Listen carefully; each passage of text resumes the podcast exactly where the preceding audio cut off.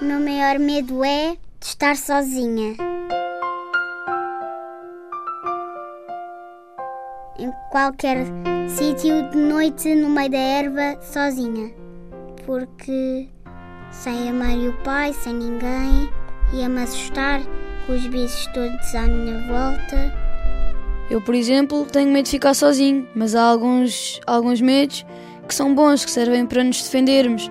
Por exemplo, se eu tiver medo de, de ser atropelado, vou atravessar a estrada com cuidado, que é para não ser atropelado. Se não tivesse esse medo, quando fosse atravessar a estrada, nem olhava para os lados e corria o risco de ter atravessado.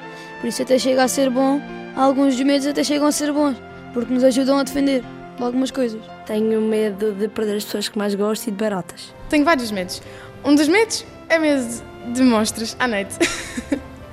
Pronto, tenho medo disso e não sei, não sei, vou, vou melhorando cada vez mais, já, já durmo com a porta aberta, com as luzes apagadas, pronto. Mas isso aí vai-se superando. É normal termos medos, toda a gente tem medos, até os adultos têm medos.